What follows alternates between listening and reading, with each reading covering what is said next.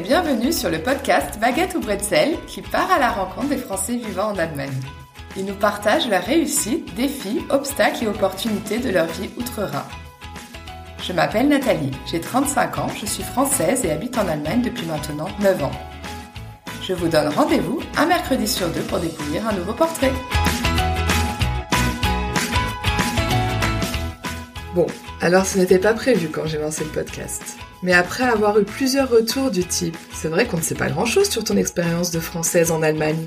Ou alors Ce serait cool que tu fasses un épisode sur ton parcours. J'ai décidé de me lancer et de passer de l'autre côté du micro. J'ai donc demandé à Amélie et Leslie, de très bonnes amies, si elles avaient envie de m'interviewer le temps d'un épisode. Elles ont tout de suite accepté. Amélie habite à Düsseldorf. Elle raconte d'ailleurs son expérience dans l'épisode numéro 1. Leslie, elle, habite à Paris. On a passé un très bon moment toutes les trois à faire cette interview. J'espère qu'elle vous plaira. Je vous raconte vraiment tout.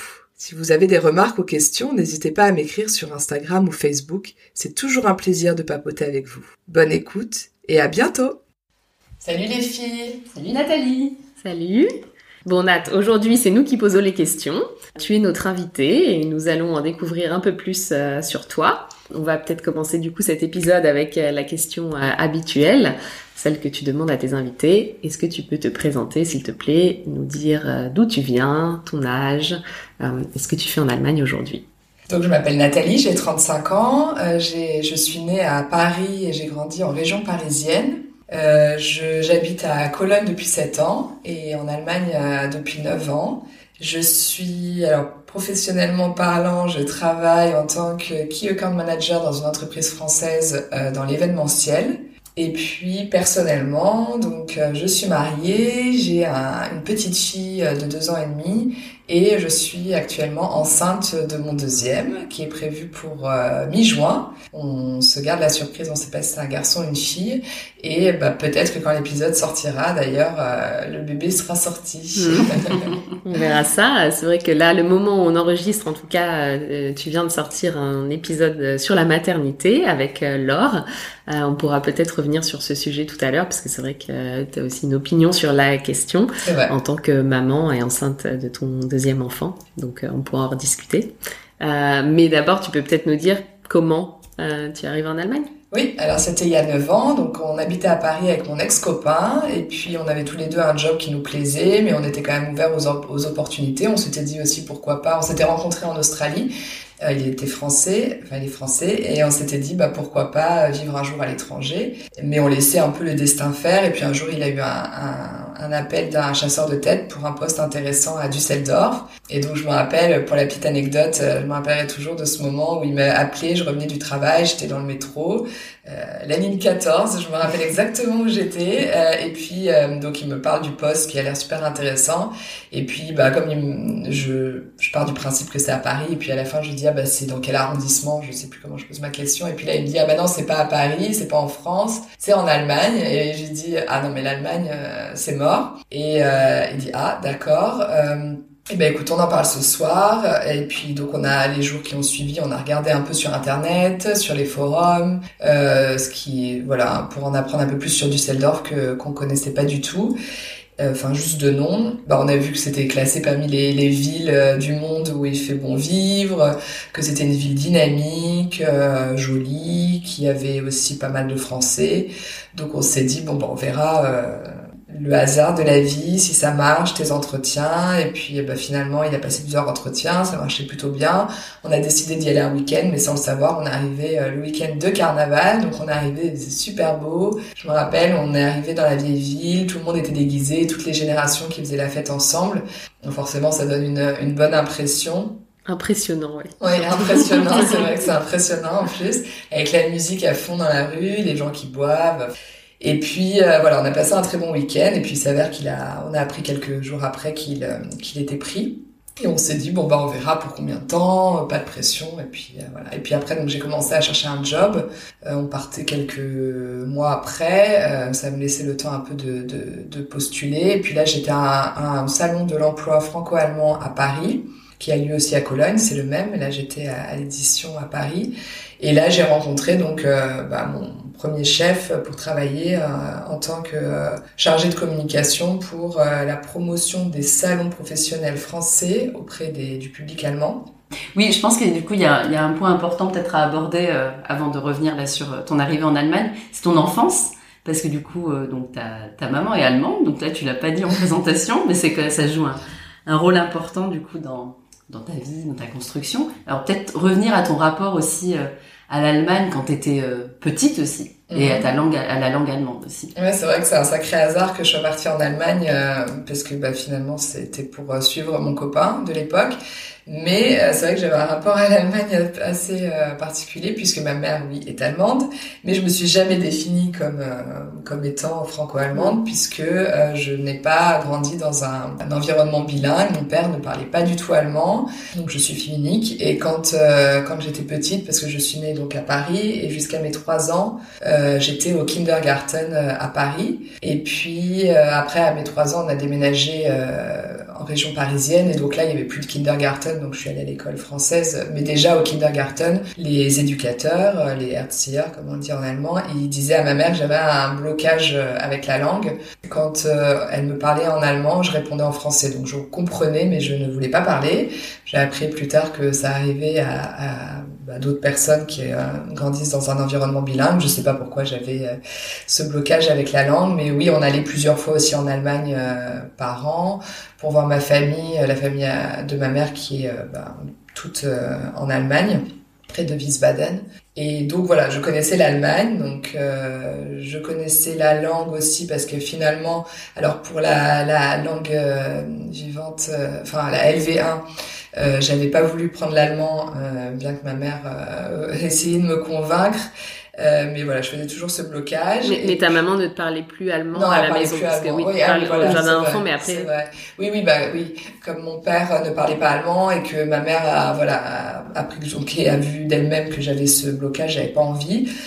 Elle a pas voulu me forcer. Elle avait pas dans son entourage non plus d'exemples de, de, de, famille. Euh, plurilingue mm. euh, ou bilingue et donc euh, voilà elle voulait pas du tout que ce soit une contrainte pour moi. Donc euh, petit à petit, euh, ça c'est bah, voilà, c'est uniquement le français à la maison. le français à la maison. Donc après en LV2, euh, j'ai accepté de le prendre après avoir débattu de nouveau de le faire. C'était plutôt un peu le faire pour ma grand-mère ah oui qui était ouais qui était assez âgée. Mm. C'était une façon de de me dire voilà peut-être que je pourrais parler un peu mieux avec elle, communiquer mm. puisque c'est vrai que la communication avec la famille allemande forcément était difficile on était un peu toujours de côté, mon père et moi, euh, pendant, je me rappelle quand on était en Allemagne dans la famille, on était tous les deux, et puis euh, voilà, ma mère, elle faisait la traduction, elle était fatiguée à la fin de la journée de traduire. Euh, tout ce que tout ce qui se disait euh, toute la journée avec la famille. Voilà, donc euh, donc j'ai fait en LV2. Euh, mon niveau à ce niveau-là était peut-être un peu meilleur que les autres parce que je pense que j'avais oui à force d'écouter d'entendre de l'allemand mm. depuis que j'étais petite, inconsciemment ou sans m'en rendre compte en tout cas, j'avais peut-être une petite facilité, mais finalement plus je grandissais, plus j'étais avec des élèves qui adoraient la langue, qui voilà, qui étaient plus motivés que moi et qui finalement là je me suis retrouvée à un niveau moyen, donc j'étais toujours vers des 12, etc. J'ai choisi quand même, quand j'ai fait Doug, euh, j'ai choisi Doug et LEA après le bac parce que c'était, euh, ça ouvrait pas mal de portes, c'était assez généraliste. Et là, donc, j'ai choisi de, euh, de faire euh, anglais-allemand euh, jusqu'au bac plus 2 et puis après je suis partie en école de communication. Donc là il y avait plus du tout allemand. Donc en fait quand on est parti en Allemagne ça faisait quand même 6 ans j'avais plus du tout dit un mot d'allemand. M'intéressait plus du tout. Et jamais j'aurais pensé vivre un jour en Allemagne. Donc finalement mhm. c'est vrai que j'avais perdu beaucoup beaucoup de vocabulaire. La grammaire heureusement je l'avais bien acquise euh, à la fac. Mais euh, le vocabulaire j'avais bien perdu. Et donc oui d'ailleurs quand j'avais passé mon entretien avec Dominique mon, mon premier chef dans les salons. C'est vrai qu'il m'avait posé la question est-ce que vous connaissez l'Allemagne? Parce que bon, euh, j'ai vu que vous étiez parti en Australie, mais c'est quand même pas du tout euh, le même environnement. Et je lui avais dit que ma mère, c'est là que je lui ai dit, ma mère est allemande, parce que bien sûr c'est pas noté sur mon CV que, oui, plutôt ma mère est ton allemande. nom de famille en plus, ça fait connotation C'est vrai, c'est le nom de mon père, donc c'est français. Et puis euh, donc quand je lui ai dit ça, j'ai vu ses yeux qui brillaient et voilà. Et voilà, j'ai trouvé la perle C'est ça, il s'est dit super. bon, heureusement il, il aimait bien d'autres qualités chez moi aussi. parce que bah forcément il a un peu déchanté quand je suis arrivée et que quand euh, elle me rappellerait aussi quand il m'a présenté aux, aux, autres personnes qui étaient dans le même bâtiment que nous euh, là où on travaillait. Et il me présentait comme la franco-allemande. Et là je me suis dit c'est là où j'ai réalisé qu'en fait euh, oui j'avais pas du tout voulu l'arnaquer. C'était pas du tout le but. Mais que en effet il allait être déçu dès qu'il allait m'entendre parler allemand parce que bah, mon allemand était quand même oui parce qu'il t'avait pas testé du coup non il m'avait pas testé en disant que ta maman était allemande pour lui il est vraiment parti. du principe que j'étais que je parlais très bien allemand. Voilà, et en effet, hein, l'allemand, euh, bah, surtout qu'en plus mon ex-copain était français, donc on parlait français. Euh, le bâtiment où on travaillait, il y avait quand même beaucoup de français. C'est la Villa France où il y a pas mal de, de français, euh, donc c'est un avantage aussi parce que bah, finalement, du coup, c'était pas un gros choc culturel mm. quand je suis arrivée. Mais bah, pour améliorer mon allemand, forcément, il y a mieux. Et tu trouves que ça t'a porté préjudice du coup dans tes premières années du coup de vie professionnelle ou même mm. d'ailleurs de, de, vie perso, mais là je pensais plutôt pro? Bah, heureusement que j'étais dans une filiale allemande d'une entreprise française, donc on avait quand même une grande partie euh, où on parlait en français, notamment avec nos clients qui étaient les salons français, donc on parlait français. Après, euh, voilà, les, les, les personnes euh, qu'on devait convaincre de venir sur les salons français, ils étaient allemands mm. et bon bah là je me débrouillais je préparais toujours à chaque fois que je faisais des des, des calls je préparais mon texte enfin j'étais pas du tout sûre de moi je notais à chaque fois que je découvrais des nouveaux mots de vocabulaire, etc. J'essayais d'être assez studieuse avec ça, mais en étant dans un environnement quand même très franco-français, c'était ça a pris du temps. Mm. Après, oui, euh, non, ça m'a pas gêné pour l'évolution dans cette boîte euh, parce que ben mon chef m'aimait bien et ben après mon VIE, ma première année de VIE, il m'a reconduit une deuxième année, puis après il m'a proposé un CDI. Du coup, tu parles de la de la langue. Enfin là, après euh, 9 ans, du coup, où tu en es aujourd'hui par rapport à la langue en tout cas, ces dernières années, moi, je ne te vois pas noter de vocabulaire. Euh, euh, je sais aussi que tu, tu te sens par moments euh, un peu moins à l'aise et, tu as tendance à te dévaloriser par, euh, la, par rapport à ton niveau d'allemand. Est-ce que tu peux nous en dire plus? Oui, alors bon, mon niveau d'allemand s'est vraiment amélioré quand j'ai quitté cette première boîte finalement et que je suis arrivée euh, bah, dans l'entreprise où je travaille actuellement et là où il y avait beaucoup plus d'allemand et euh, puis bah je pense après quatre ans forcément mon niveau s'était amélioré mais là j'ai senti vraiment que ça se débloquait mm. et que je m'améliorais. je continuais au début toujours à écrire les mots d'allemand. C'est vrai que ça fait pas mal de temps, c'est un bon signe que j'écris plus trop de mots. Non non, je suis quand même très à l'aise, je peux dire tout ce que je veux, je comprends tout.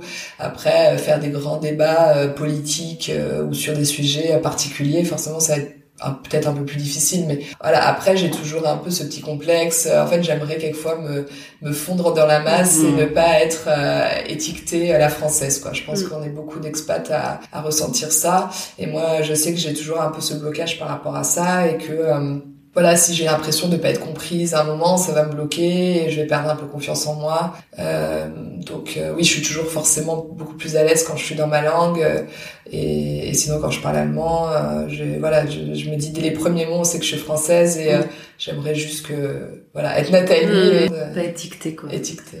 Et juste sur ton arrivée du coup en Allemagne, donc tu dis en fait que donc t'étais déjà allée en Allemagne avec ta, ta famille allemande du côté de ta de ta maman. Est-ce que t'as as senti un univers familier en fait? Parce que ou est-ce que justement t'as senti une grande différence? Le fait d'avoir eu ce passé Est-ce que tu trouves que bah en fait, euh, non, je pense que j'ai découvert l'Allemagne euh, d'une autre façon parce qu'en fait, euh, ouais, je sais pas trop peut-être comment. C'est vrai que j'avais jamais réfléchi à ça, c'est une bonne question. Mais euh, mais quand j'allais en Allemagne avec ma mère, en fait, c'est comme si j'avais pas trop le choix. Je pense vraiment j'avais ce blocage, j'étais pas trop curieuse de découvrir un peu plus ou de. Puis j'étais plus jeune forcément parce qu'à partir de mes 18 ans, mes parents allaient tout seuls en Allemagne. Donc là, ça faisait quand même quand on a déménagé, ça faisait presque 10 ans que j'étais pas allée en Allemagne. Et voilà, là, je l'ai découvert autrement, comme une adulte, quoi. Et je pense que j'avais des yeux différents, beaucoup plus critiques, beaucoup plus euh, curieux aussi. Et puis euh, j'avais choisi surtout d'être là. Entre le subi et le choisi, voilà, c'est ça. J'avais choisi d'être là. Et même si j'aimais pas, j'ai pas tout aimé d'un coup. Et aujourd'hui encore, hein, bien sûr, je dirais pas euh, tout est blanc, tout est noir ici ou là, mais avec un vraiment un autre regard, quoi. Mm. Plutôt vraiment, je pense avec un regard neuf, limite comme si j'étais pas allée en Allemagne le, le fait d'avoir grandi, je sais pas, euh, même si tu dis que finalement ta maman elle parlait pas allemand, mais il y a quand même un peu, j'imagine, je sais pas, cette fibre que tu peux ressentir. Ça, tu l'as pas trop ressenti du coup. Euh, enfin, le fait d'avoir été connecté un peu dans ton enfance. J'ai pas l'impression, non, non, vraiment pas. T'as pas eu l'impression de te sentir dans un endroit familier. Non, euh... non, non, non, okay. non, Page blanche. Ouais, page blanche un peu. À Düsseldorf d'abord, puis à, puis à, Cologne. Tu parlais de la langue, toi, dans ton enfance, comment tu l'as vécu. Là, du coup, bah, tu es avec un Français, vous avez une petite fille. Euh, franco-allemand. Un franco-allemand, c'est vrai, pardon. euh, c'est vrai, un franco-allemand qui lui, du coup, euh, est bilingue et parlait d'ailleurs euh, allemand à la, maison aussi avec son papa quand il était petit. Là, du coup, par rapport à votre fille, vous faites comment et comment tu la vois évoluer dans son rapport avec l'allemand? Alors ouais, en fait, nous, on a décidé de parler euh, français à la maison parce que parce que mon mari, euh, je vais dire Thomas, c'est plus simple. Et d'ailleurs, c'est l'épisode 2. Euh, voilà, au début, j'ai commencé avec Amélie et puis avec Tom pour le podcast. On en parlera peut-être plus tard, mais il, est franco-allemand, mais il se sent quand même plus français. Et euh, on a décidé très vite, c'était assez naturel, de, vu qu'on parlait français tous les deux, de parler français à la maison. Et puis on s'est dit, voilà, comme ça, il y aura vraiment... J'avais lu des livres sur le bilinguisme et que c'était une configuration euh, assez euh, bah, c'est bien quand on peut le faire euh, avec les enfants, d'avoir une langue à la maison et une langue à l'extérieur. Je savais qu'avec la crèche, bien sûr, euh, comme on l'a mis à, ses un an, elle aurait euh, l'allemand très vite, voilà. Et puis elle l'entendait bien sûr aussi, même pendant sa première année, elle l'entendait quand on est dehors. Ou, voilà, on était dans, en Allemagne et avec son grand-père qui habitait à Düsseldorf et qui lui, elle voit souvent et qui lui parle bien sûr qu'en allemand. Et puis là, elle a, bah, elle a assez vite parlé et, et puis avec la langue, c'est, on a eu aucun problème euh, elle, elle, a très vite switché, elle a très vite compris où est-ce qu'elle parlait français, où est-ce qu'elle parlait en allemand. Donc même si elle nous dit des mots en allemand, Bien sûr, elle voit qu'on comprend, mais euh, c'est que des mots en fait. Et mm. avec nous, vraiment, elle parle vraiment que français. Quoi. Mm. Mais par contre, avec d'autres personnes allemandes, du coup, soit les voisins, soit à la, à la crèche, sais pas entre enfants comment ils, parlent, mais du coup, elle parle euh, de façon très fluide, ah, oui. allemand, enfin facilement du coup. Pour oui, après, on a des copains qui ont aussi des enfants euh, français. Mm. Et ben en fait, euh, oui, elle s'adapte en fait. Donc quand elle entend parler français, elle va parler français, et quand elle entend que la personne parle allemand, elle parle allemand. C'est vraiment pour elle très naturel. Enfin, elle mm. s'en rend pas compte, mais c'est une chance que je n'ai pas eu ou que je. T'as pas saisi peut-être. Que je l'ai saisi, mais bon, quand on est jeune comme ça, bah malheureusement, on se rend pas compte. Ouais. Et tu t'es rattrapé depuis. Ouais, voilà. voilà. Comme on parle du coup de ta petite fille, peut-être que ça peut être l'occasion de parler aussi de ton rapport à la maternité et euh, de ce que toi tu voyais justement le rapport à la maternité en Allemagne qui est donc assez différent de, de celui de la France que tu avais pu projeter aussi euh, si tu avais été enceinte en, en France, je sais pas comment tu as vécu ces différences, comment tu les appréhendais comment tu les as vécues. Euh, ouais, alors j'ai pas appréhendé, en fait, je me suis pas du tout posé de questions, euh, même pendant ma, ma première grossesse. Ça s'est très bien passé, je me suis pas trop posé de questions, euh, même avec Thomas, on n'en parlait pas vraiment de comment on allait élever notre enfant. Mm. Enfin, je me disais, on a les mêmes valeurs, il n'y a pas de raison que ça marche pas. Voilà, on n'avait pas trop stressé avec ça. Puis oui, on a eu le cours de préparation à l'accouchement et le premier petit choc, euh, j'avais pas réfléchi péridurale ou pas, enfin, je savais ce que c'était. Euh, mais euh, mais c'est vrai qu'au cours de préparation à l'accouchement, la sage-femme nous a dit que c'était euh, une grosse différence entre la France et l'Allemagne, euh, que en France il y avait 70-80% des femmes qui prenaient la péridurale et en Allemagne c'était 20%. Mm-hmm. Et là je me suis dit oula, ouais premier choc culturel au niveau de la maternité. bon ça veut dire qu'il va falloir peut-être que je fasse des choix. Et je me suis dit bon je fais confiance au corps médical, ils feront ce qu'il faut faire. Je pars pas avec des idées préconçues et on verra. Et en effet, euh, bah, pendant mon accouchement, euh, j'ai pas demandé la péridurale, ils me l'ont pas proposé puisqu'en Allemagne ils ne la proposent pas. Et, euh, et puis à un moment, bon voilà, comme ça faisait quand même bah, bien mal, j'ai, quand même demandé. Il m'a dit non non, en une demi-heure c'est plié, pas besoin.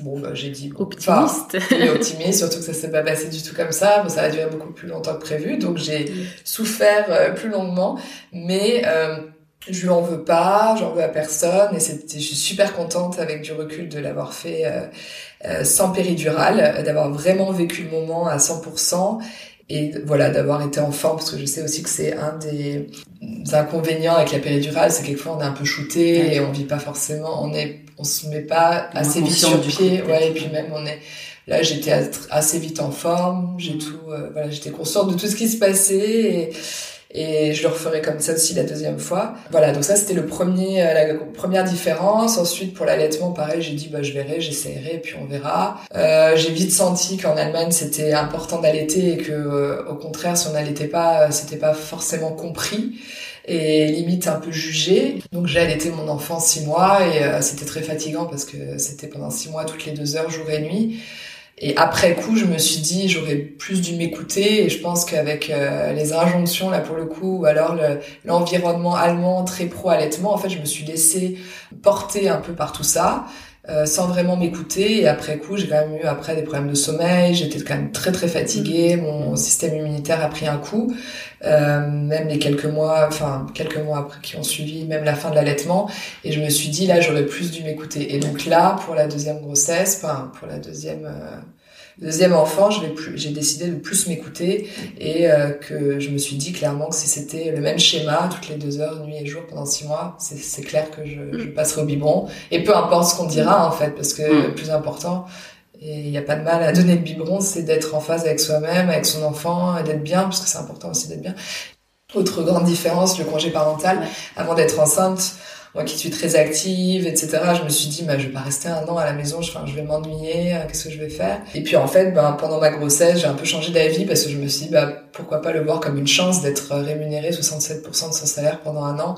C'est quand même chouette et même de pouvoir passer euh, deux mois avec le papa minimum, mm. euh, qui peut prendre aussi minimum deux mois de, de congés payés. Voilà, je vais le faire. Donc c'est vrai qu'au au boulot, il m'avait aussi proposé euh, pourquoi pas euh, qu'on voit si je voulais revenir plus tôt, etc.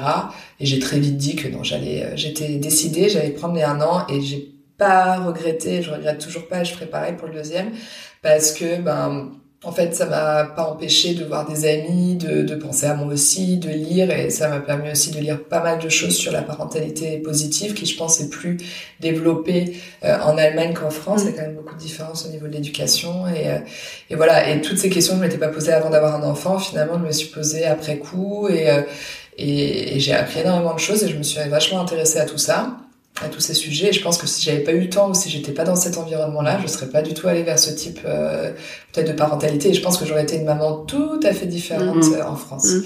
Oui, mais quand même, je te trouve assez hum, ouverte. Enfin, parce que comme tu le dis, finalement, tu avais peu d'idées préconçues. Tu t'es vraiment laissé porter. Euh, sur le moment, tu as évalué, ok, bon, ça, ça me convient, euh, ou là, je fais confiance, euh, parce que quand je parle avec d'autres d'autres Françaises qui ont effectivement intégré plus ce qui se passe en France et qui du coup vraiment l'amènent en, en, Allemagne et sont peut-être moins bon, je dirais pas ouverte mais euh...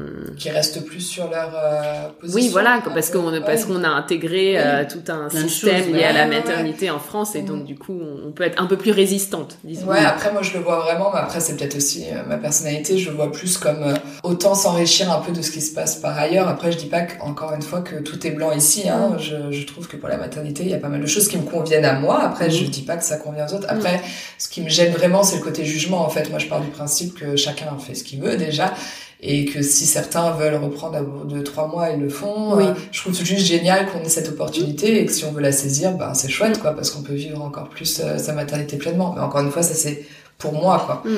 Euh, et je me dis qu'en fait, quand tu vis à l'étranger, euh, peu importe où, en fait, t'as une autre perspective, qu'elle soit bien ou moins bien, et en fait, bah, tu t'enrichis de ça, de ce que t'as vécu toi, dans ton, avec ta, ta culture et après ce que ce que le pays d'adoption va t'apporter aussi comme euh, comme différence. Ouais, voilà, comme différence. Et, euh, Du coup, euh, tu parles de différentes perspectives.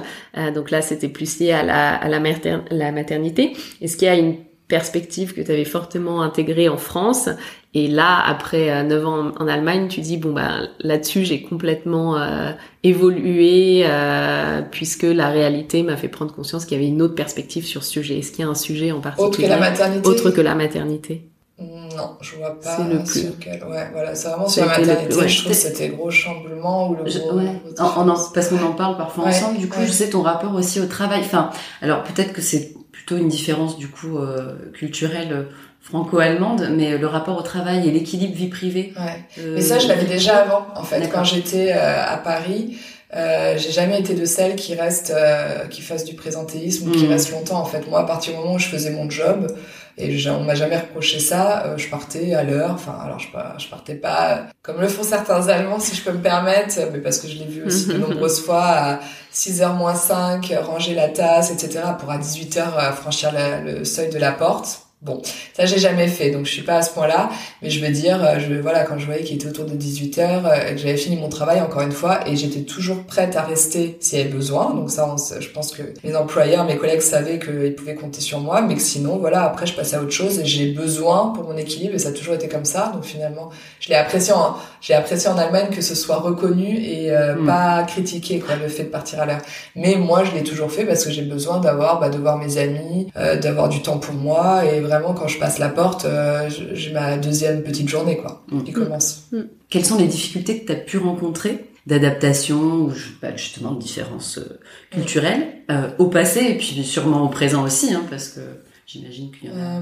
oui, oui, bah il y a ce côté, bah voilà, jugement. Là, on vient d'en parler. Ça, c'est quelque chose j'ai toujours eu un peu de mal même si dans des grandes villes, puisque j'habite quand même dans une grande ville, donc il y a un peu moins ce côté, mais de se mêler un peu de, de ce qui regarde pas, ça c'est quelque chose qui euh, j'ai toujours pas assimilé en fait, c'est quelque chose qui continue un peu à, à m'énerver dans le quotidien, même ça arrive pas tous les jours, mais j'ai quand même eu quelques situations. C'est marrant ça, j'ai jamais. Ouais, non, t'as jamais. Un peu une intrusion dans la vie des. Bah le fait, oui, bah quand tu te gares Peut-être est-ce que tu peux ah. pas, ah oui, c'est pour ça. quand, tu te gares et que quelqu'un reste à côté de ta voiture euh, pour regarder si tu te gares bien, si tu, tu ah, touches pas la voiture derrière. Mm, euh, moi, ça m'est déjà arrivé. Euh, donc là, je parle d'une petite anecdote, mais où on me dit ah bah votre fille, de toute façon, elle y voit rien là, son chapeau, il est trop grand. Eh oui, de quoi tu te mêles? Enfin, tu vois, je, oui. Ah bon? Non mais alors, j'étais assez fière de moi parce que la personne m'a fait cette première réflexion. Euh, sur le coup, bah, j'ai rien dit. Et puis après, je me dis, ah, j'aurais dû lui dire quelque chose. C'est toujours comme ça. Et puis après, elle est repassée. J'ai eu la chance, elle est repassée devant moi. J'étais déjà euh, prête. Et entre-temps, euh, ma fille n'avait plus son chapeau. Euh, et elle m'a dit, ah bah c'est bien mieux comme ça. J'ai dit, écoutez, mm. euh, j'ai pas besoin de votre réflexion, euh, de votre commentaire. C'est ma fille. Je sais quand même, voilà. Et puis on parle Ah oui, d'accord. je connaissais pas cette anecdote, mais si, je pense que on a plusieurs qui vont se reconnaître là-dedans. Mais oui, un peu ce côté ou de le côté délation aussi de dénoncer, même si ça m'est pas arrivé personnellement. Bon, ça m'a arrangé une fois parce qu'on a touché ma voiture et ça m'a arrangé. Ah ouais, voilà. c'est ça. En fonction de ta position, tu réagis pas pareil. Qu'un témoin laisse un mot pour dire, bah bah, voilà le numéro, enfin en mettant la mm. plaque du mec qui m'était rentré dedans. Donc enfin là oui c'est sûr que ça m'a arrangé, mais de manière générale c'est pas quelque chose que je connais dans la culture française, on fait pas ça mm. et c'est pas quelque chose qui me plaît mm. euh, forcément.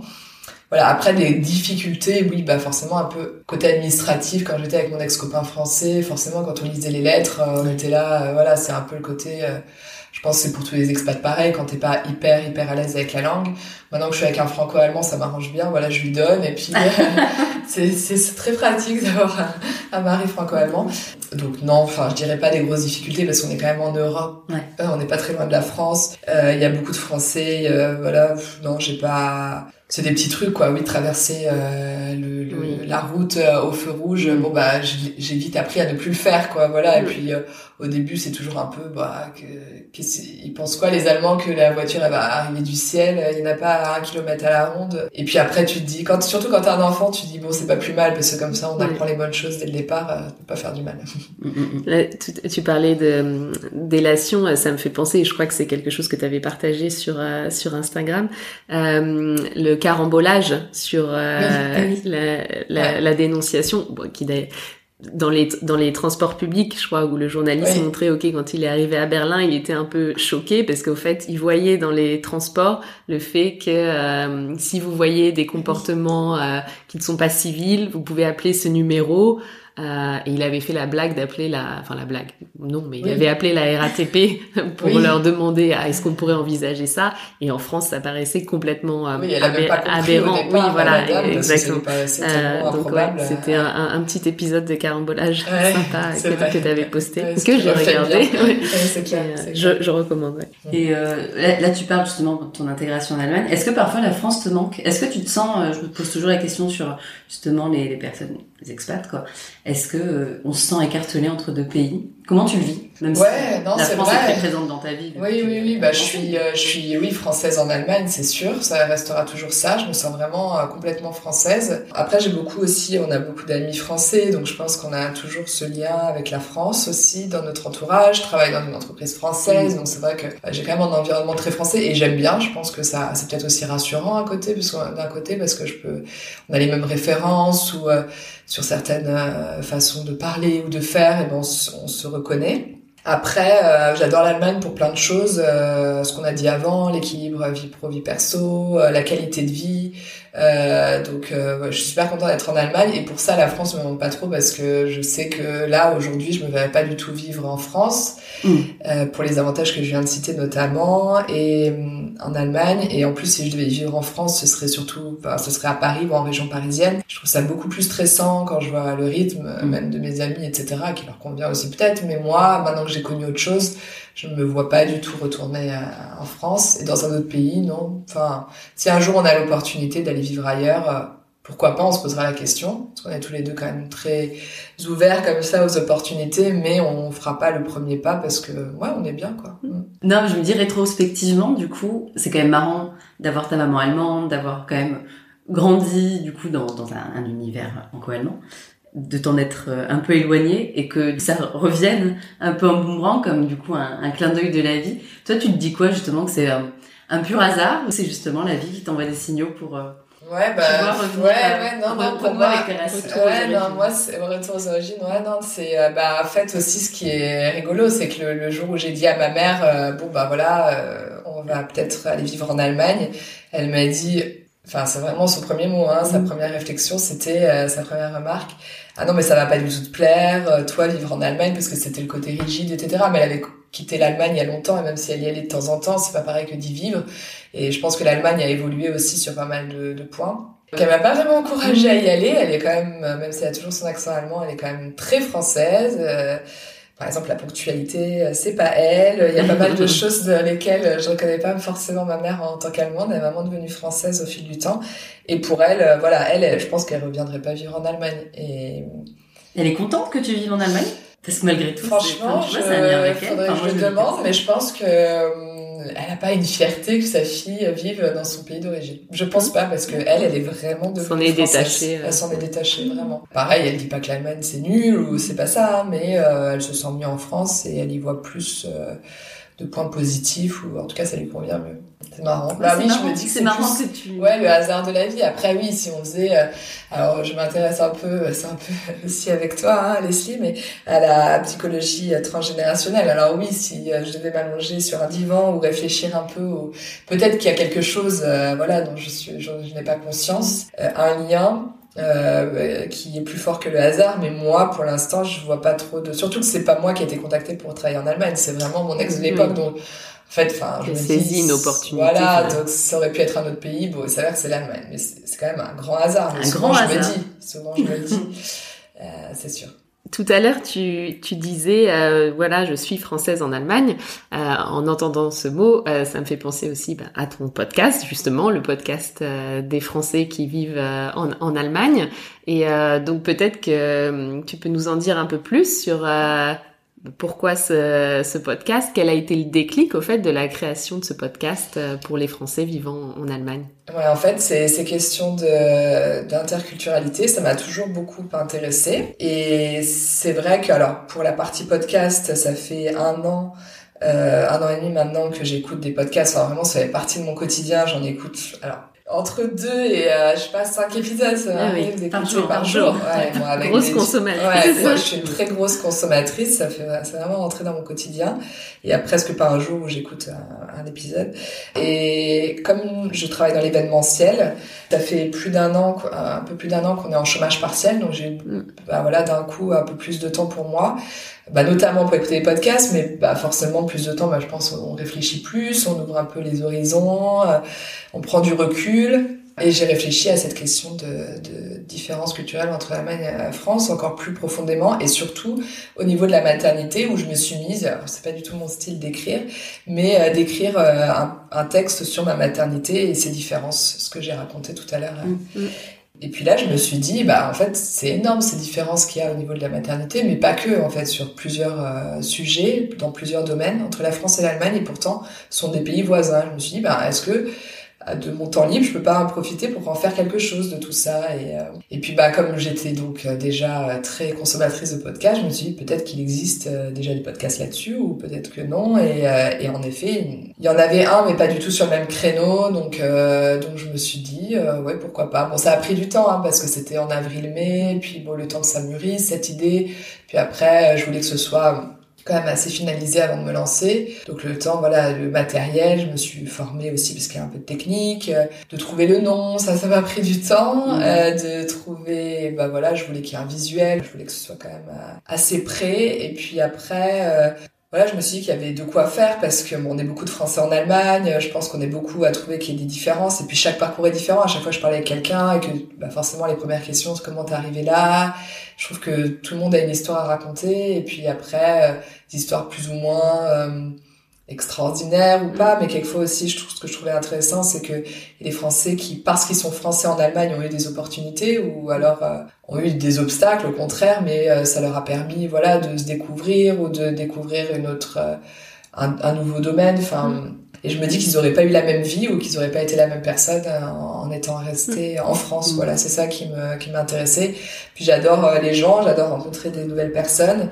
Je me suis dit que ça pouvait être vraiment chouette de, de, de, de rencontrer tous ces gens et de parler autour d'un micro voilà, après avec le corona, forcément, c'est avec la distance. Et puis d'abord, j'ai regardé autour de moi, voilà, des des personnes euh, où je me disais bah il y a, y a, quelque chose à dire euh, qui m'inspirait. Et puis bah voilà j'ai pensé bah forcément à mon mari qui était franco-allemand. Et puis bah toi Amélie aussi euh, par rapport à la langue notamment ton rapport à la langue et puis le fait que ça fait quand même plusieurs années que tu sois ici. Et finalement tu tu sens bien même si c'était pas prévu que tu y vives et que tu y restes aussi. Donc j'ai commencé comme ça. Et puis en fait en créant mon compte Instagram pour faire la promotion du podcast c'est comme ça que j'ai rencontré au fur et à mesure en fait pas mal de personnes euh, super bienveillante, super sympa, c'était une très belle surprise. Euh, et en regardant les comptes de certaines personnes, je me suis dit, ah bah là, il y a quelque chose à dire, il y a quelque chose à... Et voilà, c'est comme ça que ben il y a eu euh, Marion, bah les deux Marion, c'est aussi je les ai rencontrés sur Instagram, Laure qui m'a contacté. Donc il y a un mix entre des personnes qui me contactent et puis euh, et puis des personnes euh, que, que je contacte moi-même. Ça correspond bien, je trouve, à, à ta curiosité parce que tu le dis, voilà, t'aimes beaucoup les gens. Avant que tu lances ce podcast, moi je disais souvent, ah je sais pas Nat, comment tu fais? J'ai l'impression que tu rencontres tout le temps des, des nouvelles personnes, que ce soit dans un train, dans un autre. Tu toujours par par nouer des relations avec avec des personnes et en plus sur euh, sur du long terme quoi. Et donc euh, du coup effectivement ce, ce ce format de portrait et de toi qui va questionner les gens enfin je trouve que ça correspond euh, complètement à la personne que tu es dans la dans la vraie vie quoi. Mm. Et euh, là tu parlais de la bienveillance de des auditeurs, des invités et je sais que c'est c'est quelque chose euh, dont, dont on a parlé ces dernières semaines. Tu me dis régulièrement ah ben là trop sympa, j'ai reçu un message de telle personne qui m'envoie ce ce, ce, petit mot. Donc peut-être aussi, je trouve que c'est important de le dire là parce que, enfin, vraiment, ça te fait chaud au cœur, ça te fait mm. vraiment plaisir, ça rebooste un peu dans les moments où tu as un peu des doutes sur le podcast, oui, ça bah, te rebooste. Oui, non, c'est sûr. Après, bah, en fait, c'est difficile d'évaluer euh, si un podcast te plaît. Alors, je sais, euh, je suis partie déjà du principe que je peux pas plaire à tout le monde, forcément. Mm. Il y a beaucoup de Français en Allemagne, mais c'est pas les, je crois qu'il y a 100 000, euh, c'est pas les 100 000 qui vont m'écouter. Et puis je suis pas du tout au nombre d'écoutes. Vraiment, je le fais en fait c'est déjà. La c'est la target. Voilà, la target. en fait, je le fais vraiment. C'est pour mon plaisir. J'ai, j'ai, je gagne pas d'argent avec. C'est vraiment euh, du vraiment du pur plaisir et de rencontrer ces gens, de faire euh, ces interviews, de préparer aussi bah, mes posts ou mes stories sur Instagram, qui est un peu complémentaire au podcast. Et oui, bah forcément, des fois, tu passes par des, des périodes de doute de dire bon bah est-ce que j'ai bien fait là ou de se remettre un peu en question parce que bah forcément je sais que je suis pas journaliste, je le fais euh, comme je le ferais euh, si je rencontrais quelqu'un, enfin de la manière vraiment la plus naturelle possible. Mais après voilà, je sais qu'il y a des points d'amélioration et donc il y a toujours euh, quelquefois des remises en question, mais ça fait forcément du bien. On se dit qu'on le fait pas pour rien quand Bon, le nombre d'abonnés augmente, je vais pas dire que c'est pas un signe, euh, parce que je les paye pas les abonnés, donc je me dis qu'ils ont quand même un petit intérêt. Le nombre d'écoutes, oui aussi, euh, mais je suis pas à la, à la course au, au nombre d'écoutes. Ah, donc forcément le quali, vraiment les messages euh, qui disent bah merci pour ce que tu fais ou je me sens moins seule en Allemagne. Euh, je pense que certaines, euh, parce que c'est surtout des filles, se reconnaîtront ou bah ça fait chaud au cœur et ça me touche vraiment. Et je me dis bah oui ça me donne un sourire pour la journée vraiment parce que je me dis bah oui je le fais pas pour rien et que ça fait plaisir à certains, ça fait du bien à certains ou ça apporte des choses à d'autres. Justement, moi je voudrais rebondir sur ça parce que là du coup on parle beaucoup de toi, quelle a été ta motivation pour toi aussi du coup pour créer ce ce podcast. Et euh, qu'est-ce que t'attends en fait que ça, ça apporte justement Genre, est-ce que tu as des attentes derrière euh, Et est-ce que d'ailleurs c'est peut-être le moment de, de demander aux auditeurs ce que eux voudraient euh, retirer entre guillemets du coup du, oui. du podcast? Alors c'est vrai que je me suis dit euh, bon vu que moi ça m'intéresse les histoires des autres personnes ça je me dis que ça peut intéresser d'autres personnes de savoir comment les Français sont arrivés en Allemagne et puis parler des différences culturelles et tout donc à la base c'est vraiment parti de ça j'avais pas vraiment d'attente je me suis pas dit l'objectif c'est que et en fait euh, je me suis rendu compte finalement c'est plus en fait les retours qui m'ont fait prendre conscience que ben ça permettait à des gens vraiment de se sentir moins seuls. J'avais pas pensé forcément à ça. Qui était, moi, je suis dans une grande ville où il y a beaucoup de Français, mais il y a des Français qui arrivent en Allemagne dans des petits coins paumés où il n'y a pas forcément d'expats mm. non plus, français ou autres et euh, ça leur fait du bien bah oui c'est un peu les compatriotes quoi qui mm. racontent leur histoire. Et puis euh, et c'est un peu leur connexion à la France euh, un mercredi sur deux. Et puis oui bah aussi ça, ça motive en fait des gens. Bah par exemple même par rapport à ton histoire je me suis dit alors c'est vrai que dans ton épisode on parle pas des différences culturelles. Bon c'était aussi le premier épisode donc voilà. Mais je me dis que bah voilà on, on peut c'est pour montrer aussi que même sans parler la langue, euh, on peut y arriver, on peut, parce que t'as un très bon poste, on peut aussi évoluer, euh, avoir une évolution de carrière super euh, satisfaisante sans parler la langue, se sentir quand même un peu comme chez soi, en tout cas se sentir bien dans son pays, mm. même sans parler la langue. moi, c'était un peu le message que je voulais faire passer avec le tien. Et puis après, en fonction, oui, c'est un peu motivé. Puis je sais que j'ai déjà eu des retours. Ah bah, oui, non, ça m'a montré que même on pouvait un peu galérer, mais finalement, euh, avec la langue ou avec les différences culturelles, mais qu'à la fin, ben, rien n'arrive par hasard et ça permet d'avoir un cheminement et d'arriver à un autre point que celui qu'on avait euh, décidé au départ. Oui, c'est des points de vue, en fait, aussi. voilà, en, tant que... Non, en, en tant qu'auditrice.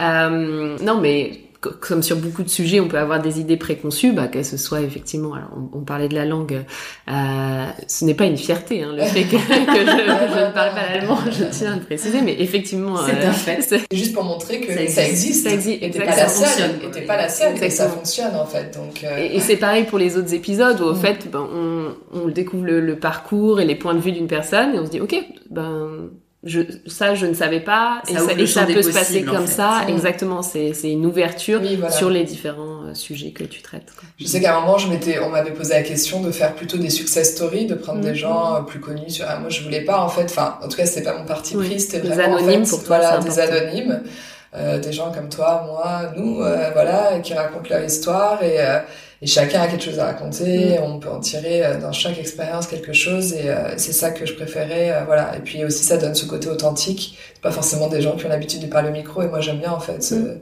même si j'avoue qu'au montage je coupe les e je les laisse pas mais mais voilà en tout cas la façon de parler de dire les choses voilà, est très naturelle authentique et c'est ça que j'aime bien tu as une idée déjà sur l'évolution de, de, ton podcast? Est-ce qu'il y a une direction à laquelle tu penses déjà ou pas encore? C'est bah, encore récent. Mais... Oui, oui, euh, c'est encore récent et, euh, et c'est vrai que je me suis dit, je fais minimum un an en fait. C'est mmh. vraiment, euh, voilà, je me suis dit au bout d'un an, je verrai voilà où j'en suis si ça me plaît toujours parce que le mmh. but c'est aussi que je prenne du plaisir que ça plaise toujours aux gens aussi, c'est le but aussi. Et puis forcément, on s'améliore toujours au fur et à mesure. Je le vois aussi même moi, je m'améliore dans la façon de poser des questions, dans le choix aussi des personnes ou euh, non pas que je suis sélective, c'est pas du tout ça, mais forcément, je me dis, bah, au fil des épisodes, voilà, bah, ça, on, peut peut-être parler de ce sujet-là, où j'essaye de trouver des personnes qui correspondent à des thématiques euh, qu'on n'a pas encore abordées. Euh, non, rester vraiment sur ce, côté, voilà, personne lambda, si on peut dire comme ça, et avec vraiment à chaque fois des choses complémentaires à raconter. Euh, rester sur homme-femme, c'est vrai que le public est quand même plutôt féminin, en tout cas aussi sur Instagram. Mais c'est vrai que voilà, je trouve que c'est bien aussi d'avoir les deux. Euh, je voulais pas faire un podcast euh, féminin, euh, même si c'est un peu plus dur à trouver les hommes forcément, mais appel pour parler, appel à témoins, voilà. des amis d'amis. De... Et il y a des épisodes en préparation. En préparation, mais alors j'ai toujours quelques épisodes d'avance. Mm, mm. Et, et non, et vraiment des personnes très différentes. En tout cas, le, le point alors vraiment au-delà des thématiques euh, à, à, aborder, des parcours euh, complémentaires, parce que bien sûr le but c'est pas d'avoir toujours le même parcours, etc. Mais c'est aussi que j'ai un feeling aussi avec cette personne, enfin que ça matche bien dès le début, parce que ça, ça je trouve que c'est important et ça se ressent aussi quand on fait l'interview, quoi. Avec vous par exemple, ça se voit qu'on s'entend bien, quoi. On espère. on verra les retours. Moi je voulais euh, du coup revenir sur l'expérience globale, enfin le fait que toi, tu ton expérience du coup en Allemagne et que tu rencontré plusieurs personnes notamment dans le cadre du, du, podcast. Quelles sont selon toi du coup les forces qu'il faut avoir pour bien s'intégrer en Allemagne c'est un peu ah général. ouais. non, mais c'est une question ok intéressante, mais Oh là, moi, je, vraiment, euh, je, je dirais pas qu'il faut euh, avoir tel ou tel outil euh, quand tu arrives en Allemagne. Forcément, si tu parles la langue, je dirais que c'est un peu plus simple. Tu te sens un peu plus à l'aise pour communiquer, pour rencontrer des gens et t'es pas bloqué avec la langue. Après, euh, c'est surtout de s'ouvrir en fait et pas d'avoir des idées de préconçues parce que sinon en fait on se bloque. Euh, donc vraiment de se dire bon bah voilà de toute façon les Français sont pas parfaits non plus, enfin les Allemands ne sont pas parfaits, enfin personne n'est parfait nulle part. Et en fait se dire de prendre un peu le meilleur de, de partout quoi et de profiter de ce qu'on a vécu nous, nos références. Voilà c'est quelque chose, mais après en fait d'être ouvert et de se dire bah voilà comment c'est en Allemagne. Alors bon bah si j'ai pas envie de, de manger euh, froid le soir et eh ben c'est pas grave en fait. J'ai pas besoin de faire comme les Allemands je peux manger chaud. je mange chaud et je le je revendique mange à 20h à 20h voilà. Et après bien sûr si on se sent pas bien bah pourquoi pas retourner en France. Enfin, je me dis plutôt que de rester frustré ou euh, pas bien dans sa peau réfléchir à autre chose. Quoi. Toi, c'est ça, du coup, la, force qui t'a porté, ça va, notamment dans ton discours, ce qui ressort, c'est de se laisser porter, du coup, par, euh, par la vie, quoi, tu vois, parce que tu vas rencontrer. Et oui, voilà, c'est ça. Euh, C'était mon état d'esprit. Après, je dis pas, hein, il y a des fois, bien sûr, il y a des choses qui m'énervent, et ah dans ces cas-là, bah, je vais pas dire que je reste euh, pleine de bonnes intentions, mais, mais de manière générale, c'est quand même l'état d'esprit dans lequel je suis. Alors, après les, les, les, questions plus philosophiques de, de Leslie, questions très très terre à terre. je, je veux juste revenir sur un point. Tu, tu parlais de de ton rapport au podcast. Et euh, grosse consommatrice de podcasts, on aura retenu le chiffre 5 podcasts par jour. c'est parce que je suis en chômage partiel, hein, oui, je pourrais pas me permettre de faire ça, hein, clairement. Euh, alors du coup, euh, est-ce qu'il y a un, podcast que tu recommandes, euh, ou en tout cas peut-être celui que tu suis depuis le plus longtemps et qui finalement est aussi un peu un exemple pour toi euh, pour continuer ta lancée sur, sur Baguette ou Bretzel? En fait, euh, moi j'ai commencé à écouter des podcasts, c'était La Matrescence, Bliss Story, donc vraiment des podcasts sur la maternité. Après, en fonction, voilà, au fil du temps, j'en ai découvert d'autres et vraiment, enfin, j'ai des podcasts, mais vraiment dans plein de euh, domaines. Et aujourd'hui, j'en écoute vraiment, enfin, par rapport à mes centres d'intérêt, forcément, j'écoute Kif Taras sur les questions euh, raciales. Je vais écouter Culture 2000 pour la culture générale. Que des podcasts français. Ah oui, alors j'écoute que des podcasts français. Ah, ah non, j'en écoute un. Oui, c'est une bonne question. J'en écoute qu'un en allemand. Ouais. C'est un peu pour me dire, pour ma bonne conscience, de me dire voilà, écouter un peu d'allemand parce que forcément, comme en plus je travaille beaucoup moins, euh, j'ai moins de contact en fait avec des Allemands. Donc euh, c'est un peu pour maintenir aussi le niveau de langue, mais euh, J'écoute euh, Jetzt, c'est un podcast du, de Zeit, euh, donc c'est aussi sur, euh, c'est de l'actu en fait, ça c'est 10 mm. minutes par jour euh, sur l'actu. Et sinon c'est que des podcasts français en effet. Voilà, j'écoute aussi beaucoup de, de podcasts liés à la psychologie, sociologie, en fait c'est vraiment des thématiques qui me plaisent de manière générale, donc des podcasts de Louis Média, Émotion, Fracas, ou peut-être Une Nuit, ou euh, Je te crois. J'en écoute euh, vraiment dans Tu pourras les mettre en recommandation. si, si, euh, si les gens sont intéressés. Tu pourras c'est complètement éloigné forcément de Bagot Battle, mais les auditeurs sont comme moi et s'intéressent à, à, différentes à différents sujets. Ouais. Alors du coup, on, on va passer. De la fin. tout à fait. ça c'est vrai. Là, tu dis comme ça. On approche de la fin.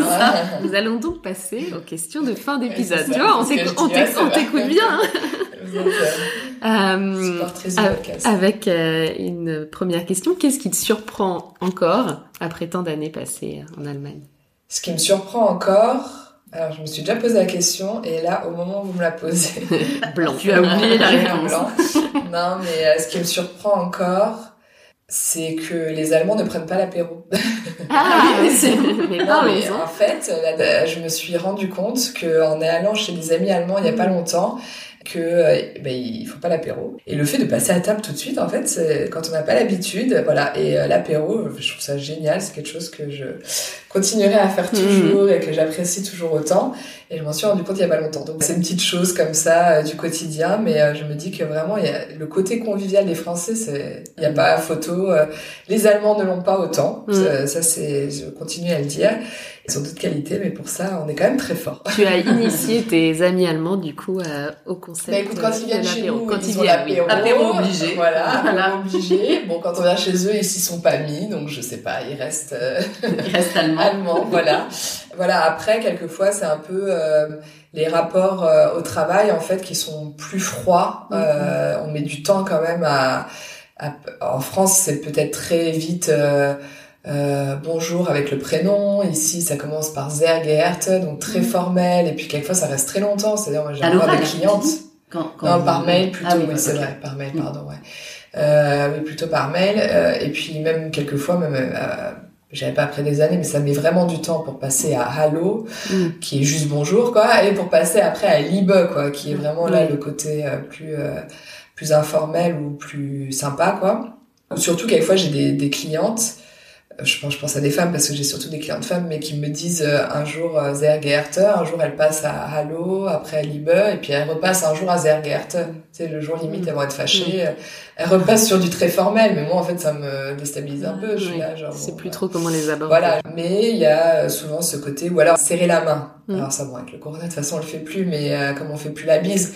Mais euh, ce côté serrer la main à une soirée où tu vas, où t'as des jeunes et tout, moi ça me ça fait tout de suite une distance. Ouais. Alors je dirais pas de faire la bise, hein, je le ferai pas, je le ferai plus à la française, tu vois, si. Euh, mais euh, juste bonjour en fait. En fait limite en fait je préfère dire le bonjour sans euh, de voilà sans toucher, sans ce côté tactile, mais je trouve ça moins froid en fait. Mm.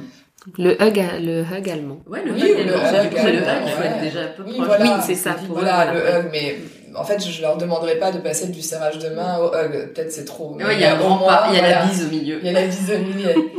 ouais, non, la bise c'est plus que le hug, je dirais moi. Ah bon ah, Je trouve ça. Ouais. Ah non, moi je trouve parce que, le hug c'est vraiment la, la joue, c'est le ah, visage, c'est ça tellement chaleureux. Ah ouais. Ça, ça m'étonne même. Je... Oh. Ah oui. Ah, ah ouais, je trouve ça vachement plus intrusif à la limite okay. qu'une bise quoi. Ah bon, je me suis habituée justement. Ah ouais, okay. Au début, je trouvais ça surprenant, mais alors maintenant, je... et j'ai même ce réflexe même avec les Français, pas en ce moment, de hugger. De hugger. Ah oui, mais pas c'est plus chaleureux. Oui, je préfère maintenant. Ouais, ok. C'est marrant, on a une vision différente. Est-ce que tu peux nous faire part d'une anecdote si possible marrant. Ah oui, si possible marrant. Ouh là là, attention. C'est ça. Euh, non, alors bon, en fait, c'est une anecdote que je raconte toujours. Il m'en arrive pas tant que ça, donc, euh, enfin, de moins en moins forcément, par rapport, parce que souvent c'est lié à la langue, à des, à des. Oui. Euh, Puis avec le corona, en plus, on sort un peu moins. Enfin, du coup, oui, il y a voilà, moins d'interaction. un peu moins d'interaction aussi, mais ce qui m'est arrivé euh, quand au début en arrivant en Allemagne, donc mon allemand était pas incroyable. Mon collègue allemand me dit qu'est-ce que tu as mangé ce midi? Et je lui dis une purée de carottes, sauf qu'au lieu de dire meure purée, je lui ai dit meuse purée. Bon, et là, il éclate de rire. Euh, bon, voilà, ça lui a fait sa journée. Il me l'a répété des mois après. Euh, voilà, c'était son running gag. Et, euh, et, donc, bah, forcément, je lui ai dit, bah, qu'est-ce que ça veut dire meuse Et en fait, bon, c'est pas un terme très répandu, mais ça veut quand même dire vagin. J'avais dit que j'avais mangé une purée de vagin. Voilà. Donc, ça te fait rire Oui, oui. Parce que je comprends Non, pas, mais je oui. connais pas l'allemand. Oui, Ça me fait rire. Euh, bon, c'est c'est l'anecdote dont je me souviendrai toujours, je pense, et, euh, parce qu'en plus il me le répétait à chaque fois, ou il le racontait à tous les collègues.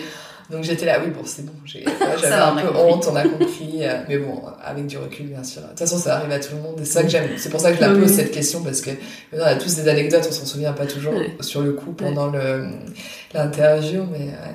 Peut-être un moment là, inconfortable. Toi qui parlais les, les- la distance avec les Allemands, là, Là, c'est là, sûr on a mis les pieds dans le plat. Exactement. Ouais, voilà, c'est ça. Ah oui, là, oui, tout d'un coup, là, oui, Vous avez que- On a brisé un- la glace. briser la glace, Ouais, voilà. C'est l'expression que je cherchais. Et du coup, euh, Nat, tu vas nous dire, est-ce que tu es plutôt baguette ou bretzel? Alors, euh, je suis euh, baguette. J'adore la baguette. Euh, je suis trop contente qu'on ait à Cologne des boulangeries françaises où il y a des bonnes baguettes, même si elles sont beaucoup plus chères qu'en France, mais c'est pas grave. Ça vaut le coup, elles sont très bonnes.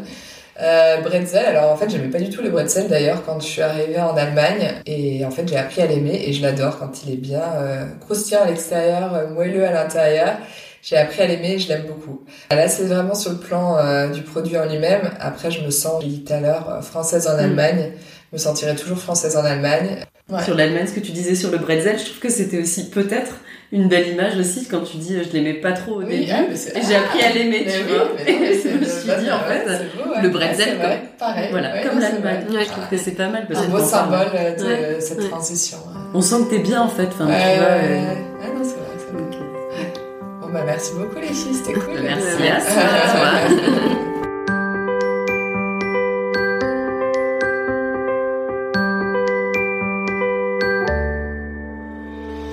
J'espère que ce nouveau portrait vous a plu.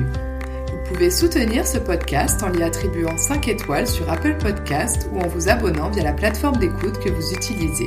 Merci pour votre soutien et à bientôt. Tchuss